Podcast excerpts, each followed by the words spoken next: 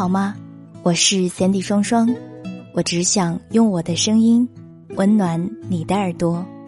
最近我很想跟你讲很多的故事，在这一系列的故事里，其实别人都习惯叫我白日梦小姐。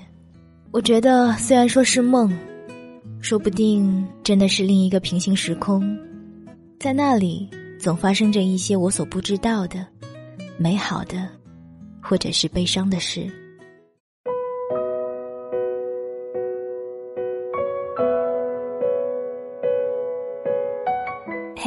你好吗？我是 Cindy 双双，我只想用我的声音温暖你的耳朵。欢迎收听《白日梦小姐的故事》。我在上海，你在哪儿呢？前一阵子。因为工作上有很多事情，让自己忙得焦头烂额，似乎是连着两周，每周三、每周日的节目都没有能够准时的更新。那个时候就收到了很多听友的私信，很多朋友大致的意思是说，似乎已经习惯了每周三、每周日可以听到我新的节目，突然停了或者延后了，就会有一些不习惯。看到这些话。我的心里其实是会有一些内疚的。谢谢你们能够一直想起我，想起我的节目来。虽然前一阵子忙碌的工作，真的让我有一些身心疲惫，可是每次当传完节目，看到大家的留言点赞，真的是非常非常的高兴。今天在录节目之前，收到一个听友的消息，他问我。双双，你还记不记得之前有一个听友跟你说，他想要考早稻田大学呢？那个人就是我，我已经考上了，现在马上就要开学了。那一瞬间，我突然感慨，原来时间已经过得这么快，大家也都在慢慢的长大，慢慢的找到自己的人生理想。很庆幸，很感谢。你们愿意让我陪你们走过人生当中的某一段路，谢谢你们。好了，矫情的真心话呢，今天就讲到这里。如果你想要了解到关于我的更多，你可以关注到我的公众微信，因为在我的公众微信里面会有一些我的日常，我自己写的文字。你可以找到 Sandy 双双，Sandy 是 S A N D Y。感谢上一期节目当中为我打赏的每一位朋友。好了，白日梦小姐要给你讲故事了。今天要和大家分享的这篇文章是来自于李尚龙老师的。谢谢你让我变成了你想要的样子。摘自于十点读书的新书。愿所有美好如期而至。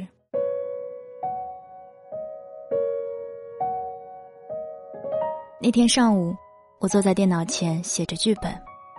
时而沉思，时而发呆。忽然电话响起，我看到一串熟悉的号码，却又没有存对方的电话。满满的疑惑，我接了电话。电话那边一个醉醺醺的声音：“尚龙。”我听出他喝醉了，于是赶紧问：“姐，你谁呀？大白天喝酒？”电话里的声音忽然变得清楚，他说。尚龙，三年没见，你还好吗电话那边的那个女生是我的前女友，现在在地球的另一边，美国的 L A。她是一个典型的摩羯座女生，平时不说话，我们在一起的时候，经常好几个月彼此不打电话，因为每次我打过去，对方不是占线就是没人接听。有时候过了几个小时，他才打电话过来，跟什么事儿也没有发生一样，问我找我什么事情。我是个急性子，有事基本上都是打电话，更受不了发一条条微信磨磨唧唧的。久而久之，重要的事情我就不跟他打电话了。可是，一个人在北京夜深人静的时候，总会莫名其妙的想到他。于是我打开短信，发给他：“你在干什么呢？”他回的很快，在想你。不知怎么的，每次打电话他都不接，可是发短信他回复的特别快。我和他见面的时间很少，久而久之，两个人的关系就变成了情感的依托。那时他在准备出国的材料，而我除了上课就是备课，两人都忙。逐渐，我们都变成了对方的信仰。平时不联系，只有在夜深人静的时候才会给彼此发上一条短信。后来我们不用短信了，改成了微信。他从来不给我的朋友圈点赞，自己也从不发朋友圈。有一次我问他：“你为什么不给我点赞？”他说：“因为你想说的，都会直接告诉我。”我又问他：“那你为什么不发朋友圈？”他说：“除了爸妈，我的生活只有你。爸妈每天都能看见，而你每天晚上都会跟我说晚安。”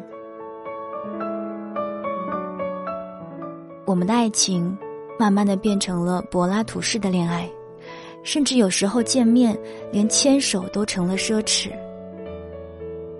但是每天晚上看到他发的晚安，我会心安。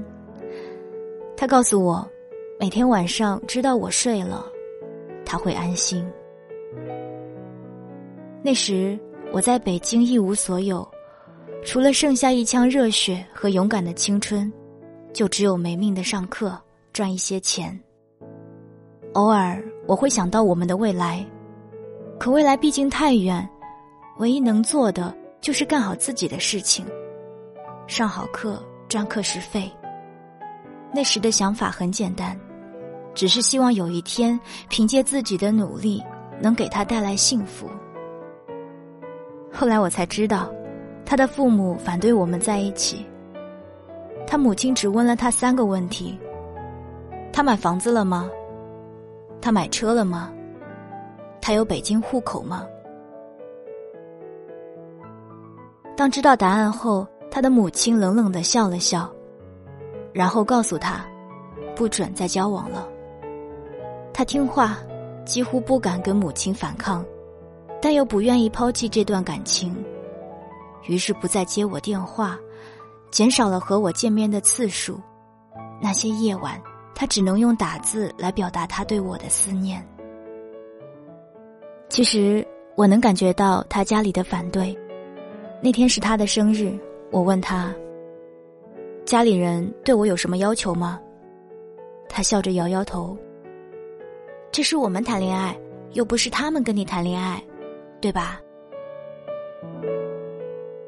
那晚北京很冷，我们在东单的迎街上，雾霾和黑暗笼罩着这座城市。我看不到前方，就像二十二岁的我。看不到自己的未来一样，我只能依稀看到他的笑容，勉强的碰触到他的手。黄昏的路灯照着他，很模糊，也很真实。那年他正读大三，不知怎么化妆的他双眼皮胶贴歪了，但他不知道，只是一直笑着，笑得很幸福。生日快乐！跟我说分手的时候，是他拿到了美国大学的 offer 当天。那天，我等着他的微信，等着他跟我说晚安。两年不间断的晚安，我一天结束的标志已经不再是等到十二点，而是等到他发的晚安。那天。我等到的却是，尚龙，我们分手吧，我们是赢不了未来的。看到微信后，我一夜没睡，因为从那天开始，我不知道该如何结束。我很想赶紧入睡，希望明天睁眼，这一切只是南柯一梦。可是连觉都睡不着，哪来的明天？那时。我已经是个导演，天亮后我走进片场，忽然觉得心撕裂的疼。我尽量克制自己不去想那些事情，沉浸在工作中，却总在安静的时候，一切都被鬼使神差般的想起，然后摧残着我的灵魂。一周后，我们杀青，那天大家集体去了一个酒吧喝酒。第一杯下肚后，憋了一周的眼泪唰的流了下来。不就是买不起房，不就是买不起车。不就是没有北京户口？为什么不肯等我一下？随着我的年龄一天天的增长，这些都会有的。为什么不肯相信我一次？我能为你挣的这些呀！就在那天夜里，我删掉了他所有的联系方式。我开始用疯狂的工作去填内心的洞。那天起。我每天早起，逼着自己跑五公里，晚上接了两个电视剧剧本的活，疯狂的查资料写作，然后跟江湖上各种人见面谈事，考各种各样的证书。我不让自己有休息的时间，害怕自己在安静的时候背出了他的电话。幸运的是，时间是最好的良药。一年后。我清除了所有痛苦，哪怕去了同样的地方，也不再触景生情。他打电话给我的时候，我已经不是二十二岁的那个小男孩了。这些年，每天的奋斗让我有了足够的积蓄，弹性的工作让我有了想走就走的能力，健康的身体让我大胆追逐自己想要的生活。接到他的电话。先是有些震惊，但很快我安静下来了。听他讲，你还好吗？嗯，挺好的。今天刚回国，就是忽然想到了你，就问你好不好？挺好的。我不知道该说些什么。其实，就像我们在恋爱的时候也很少打电话，忽然打来的一个电话，让我有些不知所措。觉得讲什么都是错的。他说：“这些年，我看你的文章，看你的电影。”我说：“谢谢。”他说：“觉得你过得挺不错的。”我笑了笑：“没有啊，直到今天，我没买房子，车子是朋友送的，也没有北京户口，我没有变成你要求的样子，但是我很开心。”他苦笑的说：“我知道你现在买得起，别记恨了。过去的就让它过去吧。”我笑了笑说：“早就过去了，别担心，我很好。”他说：“你好就好，这是我的电话，再联系。”然后他挂了电话。我打开电脑，继续写着剧本，时间一分一秒的走。电脑上的文字一行一行的进行着，很快的，我就忘记了这通电话。我没有活成他妈妈想让我变成的样子。现在，我有了最宝贵的自由，用一技之长活在这个世界上。虽不是大富大贵，但至少尊严、体面的过着自己想要的生活。那天写完剧本。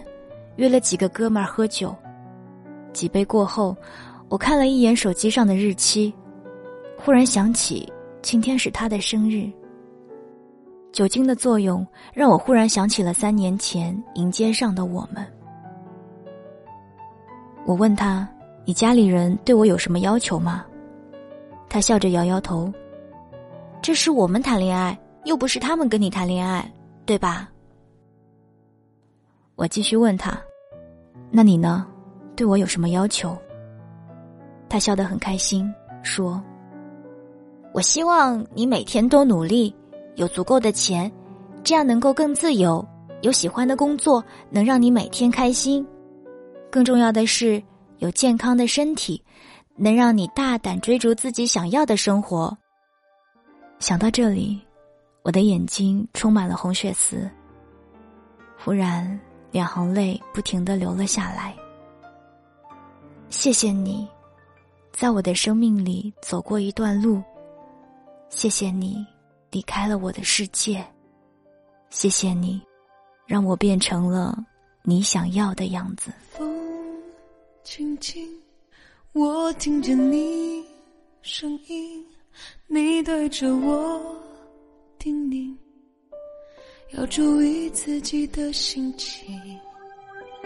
雨轻轻，我听着你声音，你拿着伞靠近，为我遮着风挡着雨，一点点想哭泣，一点点想着你，你的爱和珍惜，我总依赖着你的记忆。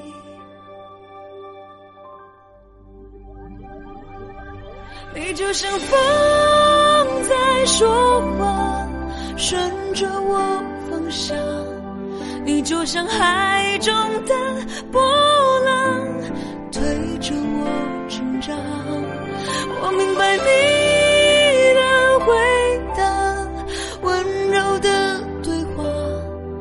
情其实没有办法不被感动吧。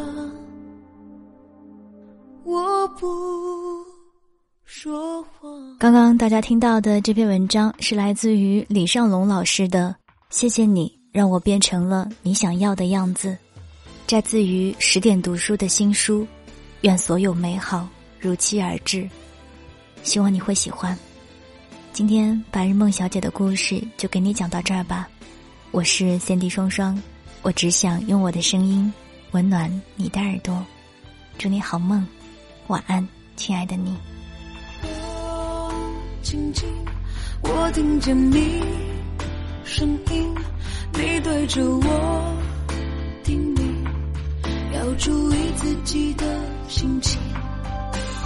雨轻轻，我听见你声音，你拿着伞靠近，为我遮着风，挡着雨。一点想哭泣，一点想着你的爱很珍惜。我总依赖着你的记忆，你就像风在说话，顺着我想。你就像海中的波浪，推着我成长。我明白你的回答，温柔的对话。爱情其实没有办法不被感动吧，我不说话。